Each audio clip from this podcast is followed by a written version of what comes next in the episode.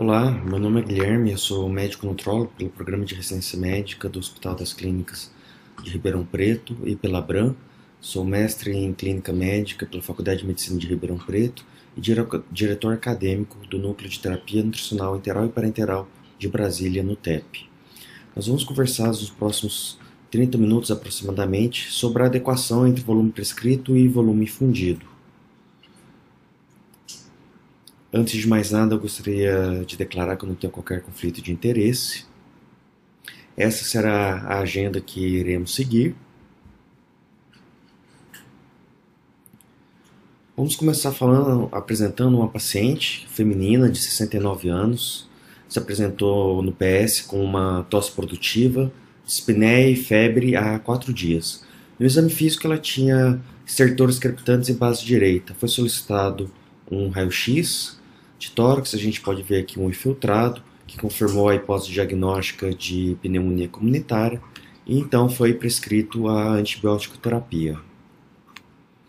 No quarto dia de internação, essa paciente evoluiu com choque e insuficiência respiratória, sendo caminhada à UTI para uso de drogas vasoativas e ventilação mecânica. Quando fosse investigar por que, que essa paciente tinha apresentado essa piora clínica tão drástica, mesmo em uso de antibiótico terapia, descobriu-se que a enfermagem só tinha administrado 50% da dose prescrita para ela. A reação inicial de qualquer um seria de desespero e indignação, completamente compreensível. O que a gente não entende é por que, que isso não acontece em relação à terapia nutricional. Isso acontece todos os dias nos nossos hospitais. Não é só no meu, não é só no seu, acontece isso no mundo inteiro. A inadequação ela se inicia até mesmo na prescrição. Nesse estudo holandês, cerca de 35% das prescrições não atendiam as recomendações de aporte nutricional, sendo que quase metade dos dias os pacientes não receberam adequadamente aquilo que havia sido prescrito. Somente 14% dos dias os pacientes receberam mais do que 90% da terapia nutricional prescrita. Nesse outro estudo canadense, é, em uma unidade de queimados, onde há uma, uma demanda energética proteica muito alta, em 15 dias de internação, é, os pacientes tiveram um déficit energético é, em todos os dias. É, e a gente pode ver o resultado desse déficit calórico acumulado nesse estudo, em que nos sete dias de internação, o déficit calórico acumulado médio foi de 6.300 calorias em 572 pacientes críticos.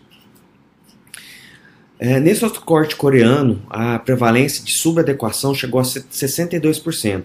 Mas o que chama a atenção é que ele mostra um grupo que recebeu mais que o prescrito. E isso pode ser tão danoso quanto receber menos, como veremos mais adiante. É, é o que mostra também esse outro estudo, com um corte de 26 pacientes críticos, recebiam uma dieta programada para correr em 23 horas. É, em todos os parâmetros avaliados, a média recebida foi maior do que aquela prescrita. É, essa inadequação não ocorre só em relação à parte calórica, mas também do aporte proteico, é, que é deficitário tanto na prescrição quanto na administração, como vemos nesse estudo aqui realizado no Reino Unido. E o pior é que temos um mau, mau exemplo dos principais trabalhos que direcionam o nosso aporte calórico e proteico. Nessa época, a, a meta proteica era em média de 1,2 é, gramas por quilo, e nenhum dos estudos que a gente utiliza hoje de base para avaliação proteica e calórico alcançou essa meta é, proteica, ficaram em média entre 0,65 e 0,7. É, e talvez por isso a recomendação proteica para Aspen aumentou tanto a partir de 2015. A gente tentar mirar alto para não acertar tão baixo. Antes da gente prosseguir, é importante a gente entender como é que a gente calcula essa adequação. A gente pode dividir ela em, a gente pode medir ela através de três formas principais: através de uma média simples, uma média ponderada ou uh, separar isso em quadrantes. Vamos ver como é que a gente faz cada um desses. A gente vai usar esse, esse exemplo, né, uma, é, 9 dias de, de infusão de dieta interal em 10 pacientes. Alguns receberam mais, outros menos. Alguns pacientes ficaram de zero alguns dias. Ah, Para a gente fazer a média simples, basta fazer a média de cada paciente. Então está aqui a média de cada paciente. E depois a gente faz a média de todos esses pacientes, que nesse caso vai dar entre 80,3. 80,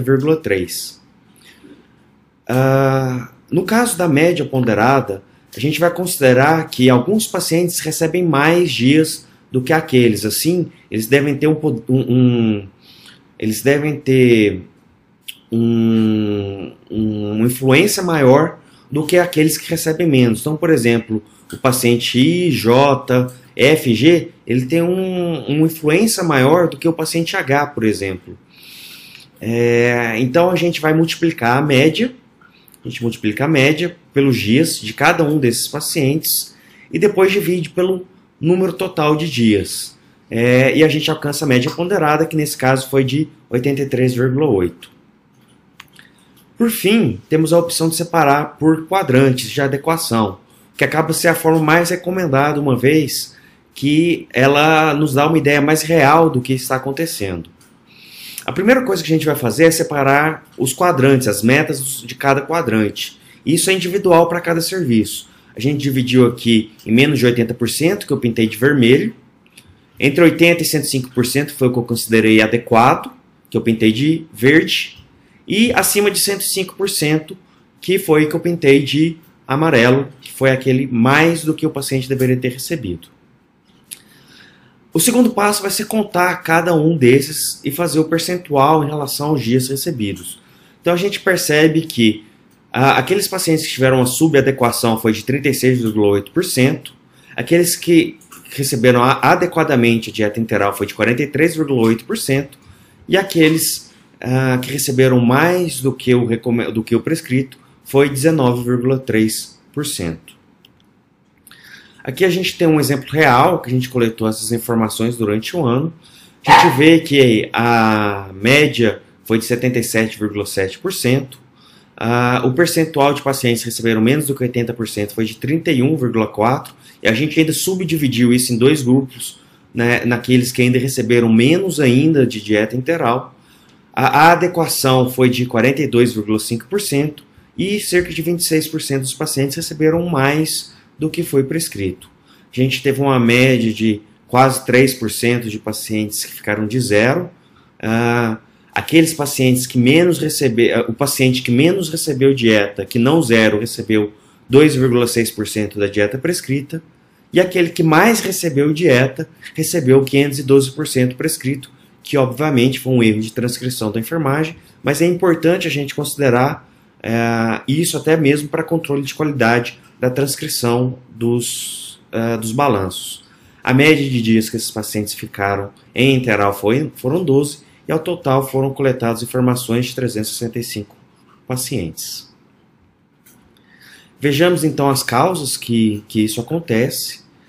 Uh, essa é, é, é o, é, são as causas de inadequação daquele último exemplo que eu mostrei. É claro que são, é um, acontecem muitas causas, algumas são justificáveis, outras não justificáveis, e é importante separar é, essas causas.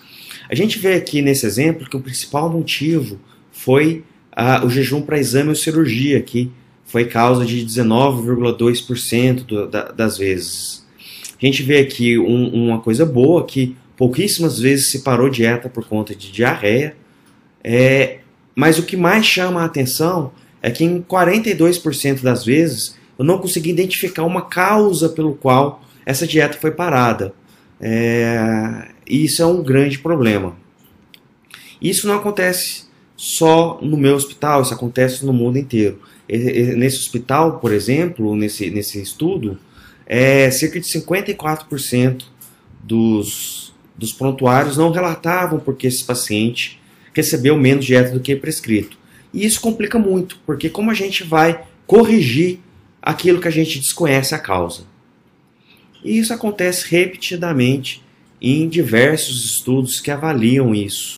Nesse outro estudo, é, as três principais causas de inadequação foi a evolução da dieta, cirurgias, assim como no, no meu caso, e interrupção por mando direto ou da enfermeira ou do médico que assistiu o paciente. E isso a gente vê repetido nesse outro estudo, em que a principal causa de interrupção da dieta foi uma ordem direta do médico.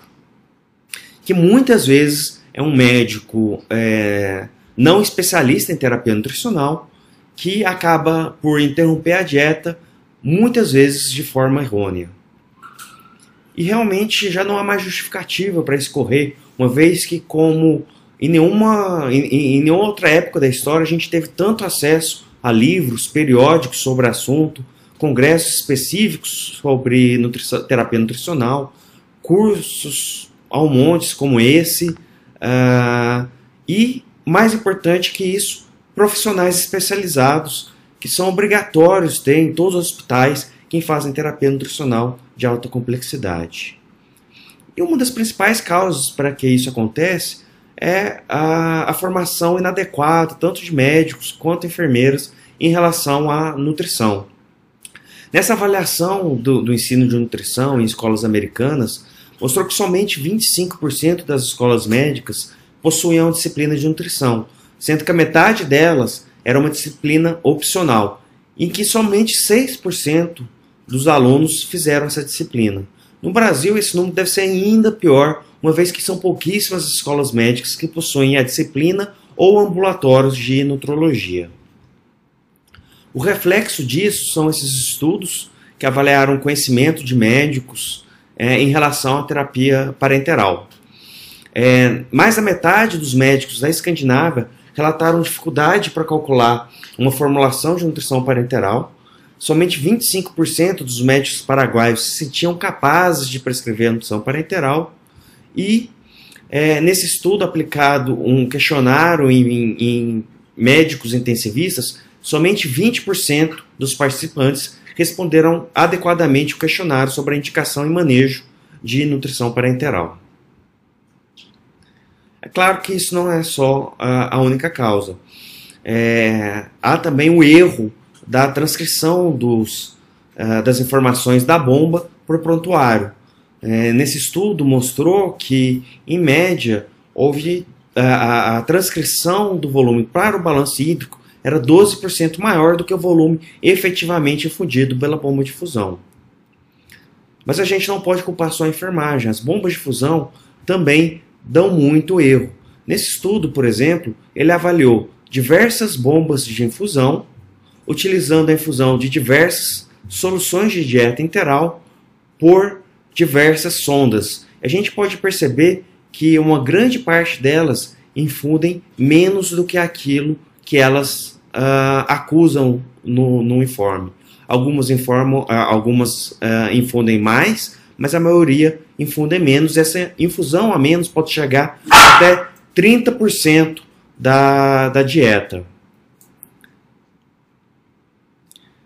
Ainda existe um problema da altura da bomba em relação a bolsas de dieta interal.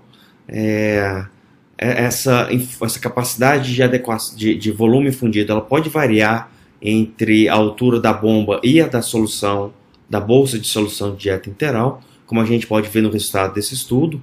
A gente percebe que quanto mais densa a, a formulação de interal, menor o volume fundido em relação àquilo que acusa a bomba, e uh, quanto mais alta, melhor a capacidade da bomba, mais, ade mais adequada é o volume infundido por aquilo que realmente acusa a bomba, mas mesmo assim é inferior àquilo que acusa a bomba.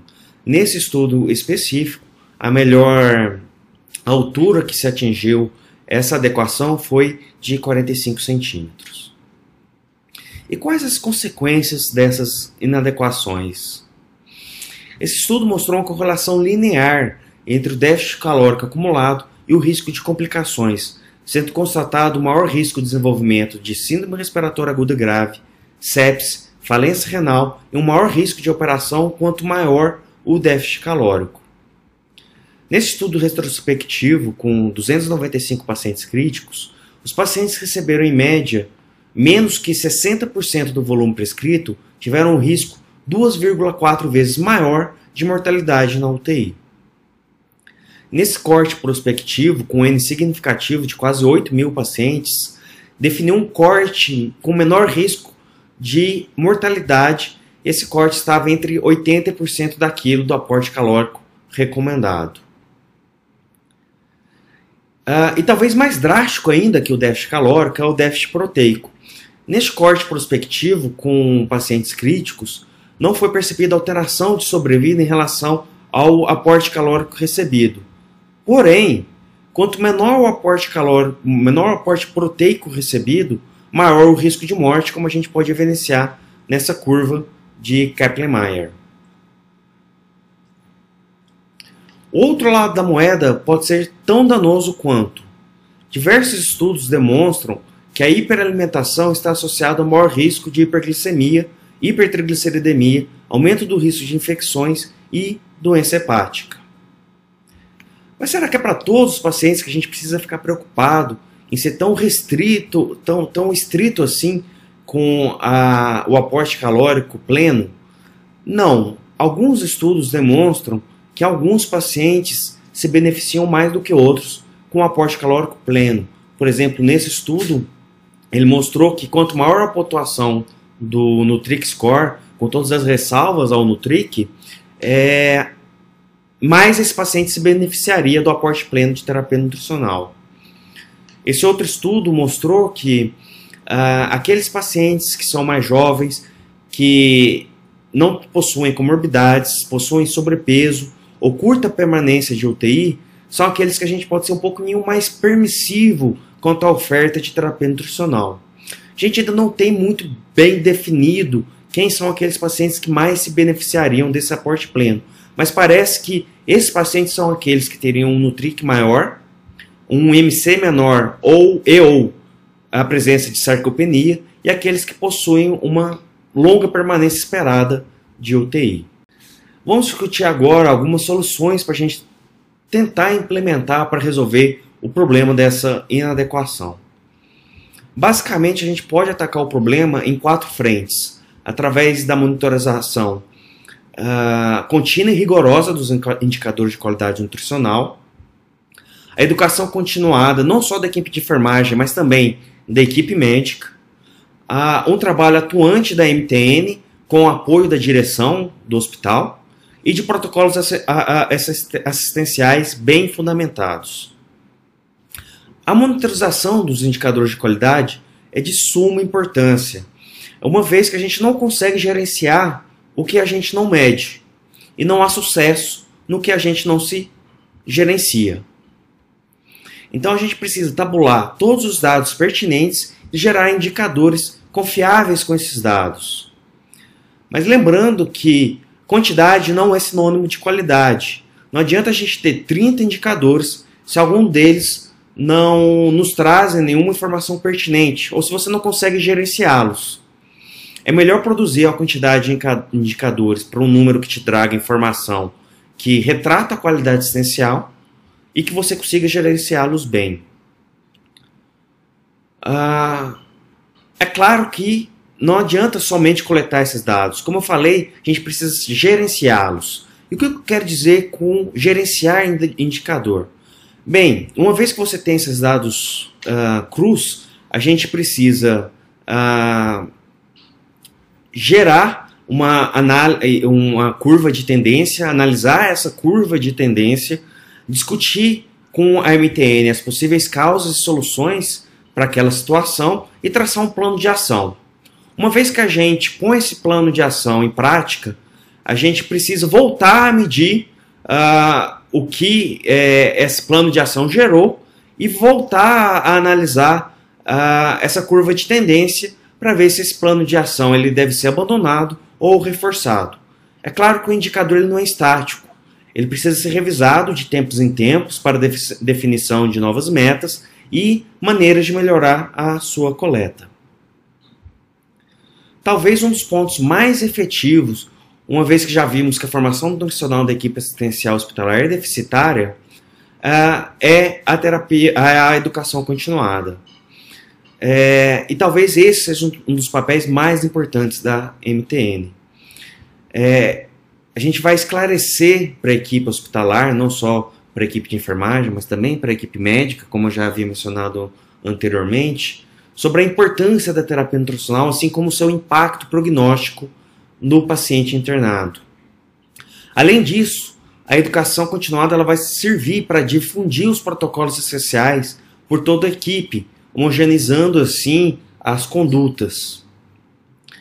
É, nesse estudo brasileiro realizado pela doutora Melina Castro, foi aplicado um programa de educação continuada é, em nutrição para intensivistas e avaliou-se o impacto que esse ganho de conhecimento teria em desfechos clínicos. Após o programa de educação, a gente reduziu o tempo, reduziu-se o tempo de, de permanência na UTI, o início precoce da dieta interal é, aumentou a sua prevalência, assim como as calorias administradas e o alcance das metas nutricionais é, foi mais é, alcançado.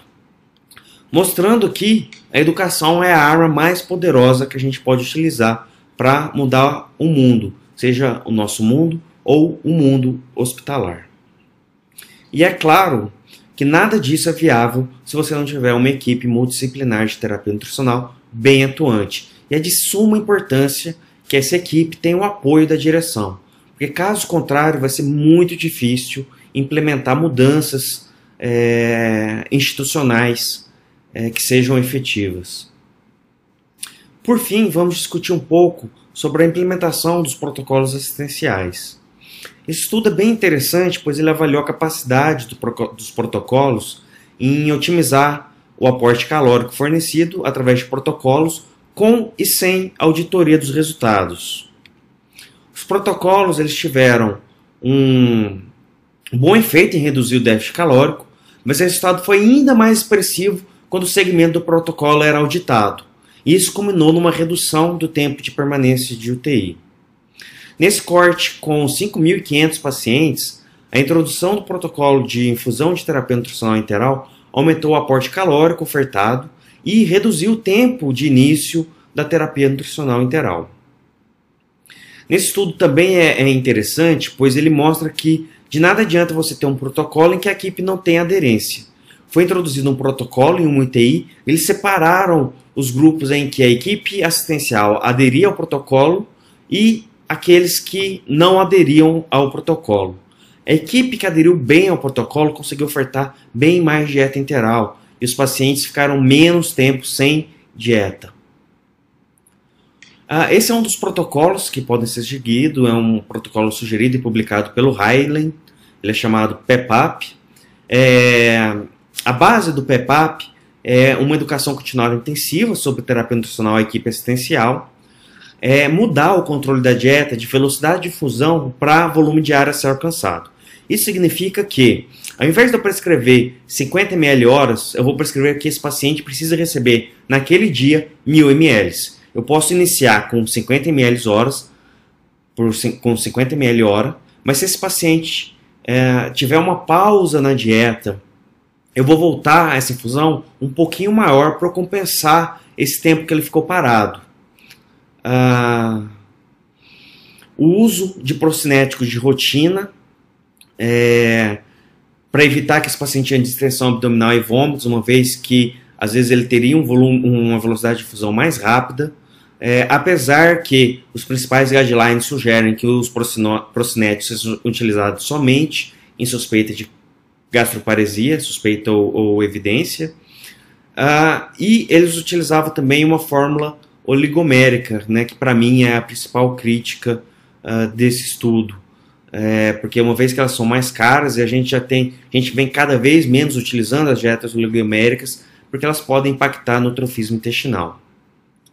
Eles utilizavam módulos de proteína uh, quase que, que é, rotineiramente para atingir mais rápido a meta proteica. Eles utilizaram um, um protocolo de resíduo gástrico mais flexível.